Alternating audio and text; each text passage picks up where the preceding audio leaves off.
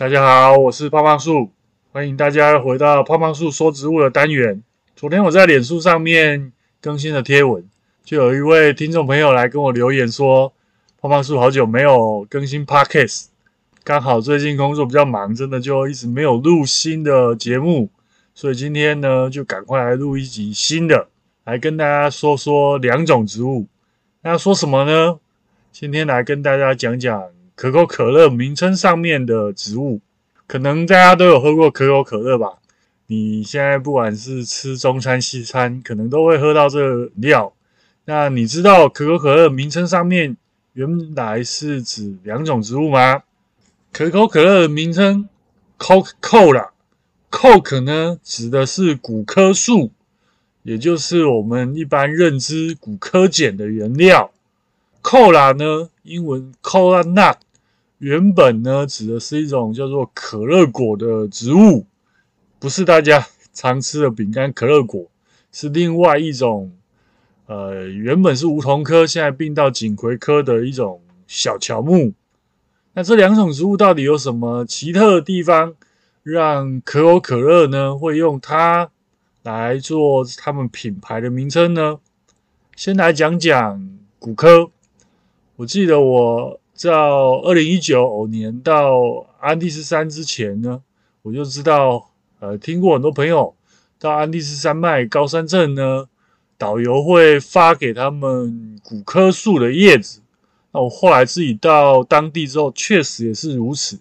它是印第安原住民一个很重要的药，很重要的药用植物。吃了这个，你可以提高你的血液的含氧量，所以在印加帝国时期，为了要控制这个药物，他就往亚马逊林打，然后就拿到这个珍贵的资源。到现在，中南美洲还是它是在当地是合法使用的药用植物。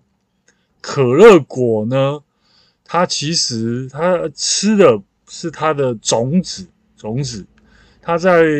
非洲的热带雨林里面一种小乔木，它常常是庆典的时候或招待宾客的一种种子。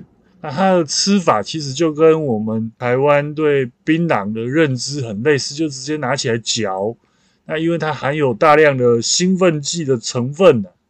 所以呢，它又可以提神，所以在当地它就是招待贵宾的一种，算是嗜好性的，也是药用植物。至于可口可乐为什么要用这两种植物来做它的品牌名称呢？我们就要来回溯到可口可乐刚被发明出来之前的年代，在十九世纪末，大概在一八六零年代，那时候欧美呢流行两种植物，呃，两种饮料，两种饮料。一种呢叫做马尼亚尼酒，翻译成白话文呢就是古柯葡萄酒，加了古柯碱的葡萄酒。据说连发明大王爱迪生都非常喜欢这一支酒，他们当时候认为古柯碱是一种可以强健身体的药用植物。另外呢，在那个年代，碳酸饮料就是汽水刚被发明出来。那时候人也觉得喝汽水是一个有病治病、没病强身的饮料，所以这两样东西在当时候非常的流行，几乎呢大家都很喜欢喝。这时候呢，美国就有一个药师叫彭伯顿，他就有一天呢，他就突然灵光一闪，他觉得既然这个马米亚尼酒跟碳酸饮料大家这么喜欢，如果把这两个东西加在一起，会不会卖得更好？会不会卖得更好？所以在一八八五年呢，他就注册了一款含有五颗葡萄酒的碳酸饮料。但呢，这个家伙的人生呢，非常的悲剧啊！他一注册之后呢，那一年他所在的美国乔治亚州就颁布了禁酒令，所以你就不能在饮料里面含有酒精。不过他也没有放弃，他在隔年。又发明了另外一款饮料，里面呢其实就是加了古柯碱跟可乐果，所以呢他就把这一款没有酒精的饮料叫做 Coke Cola，就用它里面的两种原料古柯碱跟可乐果来做这个商品的名称。他宣称呢，这一款饮料啊，不但可以安定神经、减轻头痛，还可以解决消化不良等等的症状，等于就是一个一体的成药。他就开始在他自己的药房里面销售。不过，只能说彭伯顿运气真的不是很好，因为他第一年只有听说好像只卖了个位数瓶的，都没有人要跟他买。那一直到一八八七年呢，他就干脆就把这个配方呢卖给了另外一位先生。那这位先生就是一八九二年成立可口可乐公司的呃创始人艾萨凯德勒。彭伯顿并没有靠这个可口可乐赚钱，反而是可口可乐公司呢赚了很多的钱。那我刚刚为什么要特别跟大家强调可口可乐一开始的作用、它的效用呢？因为呢，在一八九三年，在乔治亚州隔壁的北卡罗来纳州呢，有另外一个药师叫布莱德姆，他呢也发明了一款很类似的这个饮料。那这一款饮料呢，它就用这个消化不良 dyspepsia 这一个英文字母的后半段 Pepsi，还有里面的成分 Cola 来创造了另外一个新的新的品牌，就是 Pepsi Cola，就是大家熟悉的百事可乐。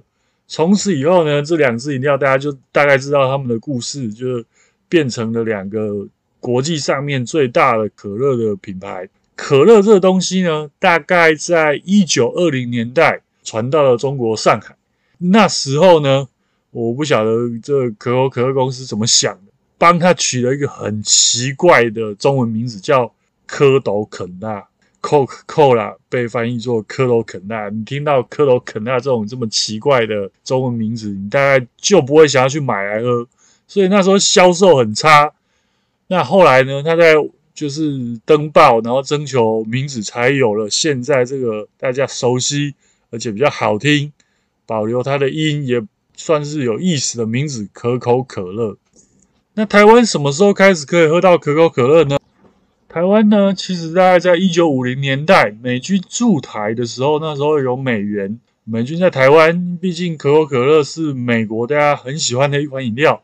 那时候老美就想要喝可乐，一开始就是进。到了一九五七年呢，就在台湾设了中美汽水厂，开始生产可口可乐。不过你不要以为这样你就喝得到可乐。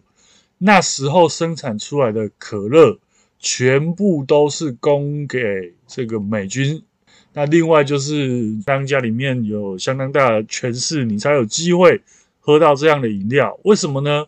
因为政府基于要保护本土饮料这样的概念呢，是禁止可乐流入一般市面，所以那时候就有另外一款饮料，呃，大家也很熟悉，我们下次有机会再讲，就是沙士，反而就先攻占了市场。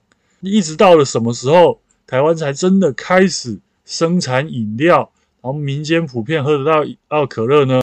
只能说啊，当你有一个东西。呃，很稀奇的时候，就很多的仿冒的商品出现。那可口可乐公司一直不断的跟台湾反映，觉得这个仿冒问题太严重，而且大家都想喝。政府呢，你知道受不了这个老美的压力，所以呢，到了一九六四年，就有辜政府还有一些企业家出资成立了台湾汽水厂股份有限公司。一九六八年正式生产之后呢，大家就有机会喝到可口可乐这样的举世闻名的饮料。那一直到一九八五年，可口可乐公司也收购了这个台湾汽水厂，从此以后呢，就开始自己生产。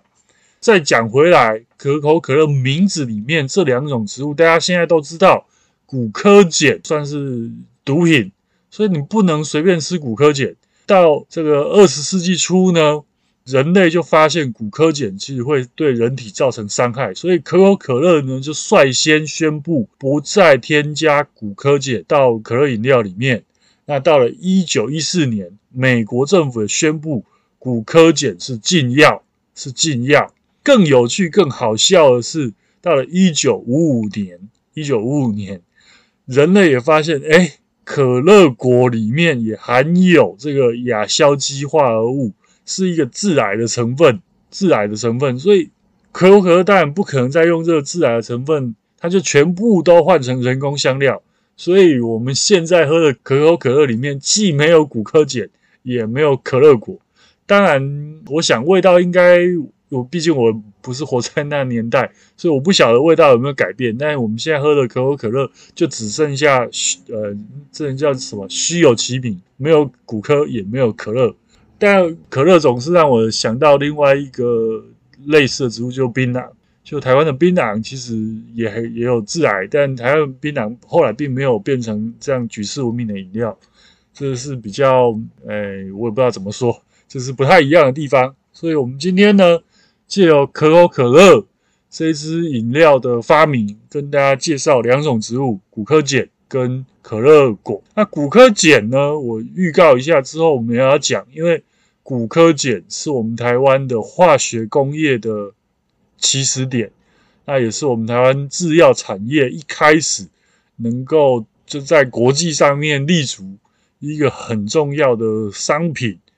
那你可能想都没有想过，原来台湾的制药产业是靠生产古柯碱起家的。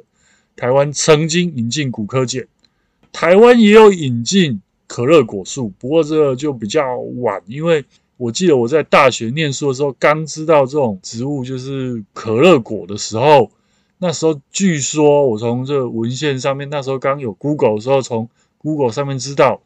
可乐果的种子曾经在黑市叫价一颗要超过一百块美金，非常贵。那当然，现在因为已经不生产可乐了，所以现在要取得相对就成本就不是那么高。台湾的果树业者也有引进这个植物，我也幸运的有收集到这种植物。所以我们今天就跟大家讲古柯树还有可乐果树。那大家如果对这两种植物的长相，很好奇，你当然可以直接 Google，或者你也可以买我的书。第一本书《看不见的雨林：福尔摩沙林植物志》里面，我就有放了大篇幅在介绍可乐果，那也有可乐果照片。骨科碱呢，我自己到安第斯山的时候，有在当地买他们的糖果跟这个干燥叶子，还有在当地有拍照。那我自己在第四本书《被遗忘的拉美》里面就把这个植物呢写到被遗忘的拉美。如果你很好奇为什么一个毒品会被我写到被遗忘的拉美成为我们的怀旧植物，欢迎你去买一本《被遗忘的拉美》来看。那我们今天这个 Coca-Cola 古柯树和可乐果的故事呢，就讲到这边结束。希望大家会喜欢，谢谢大家，拜拜。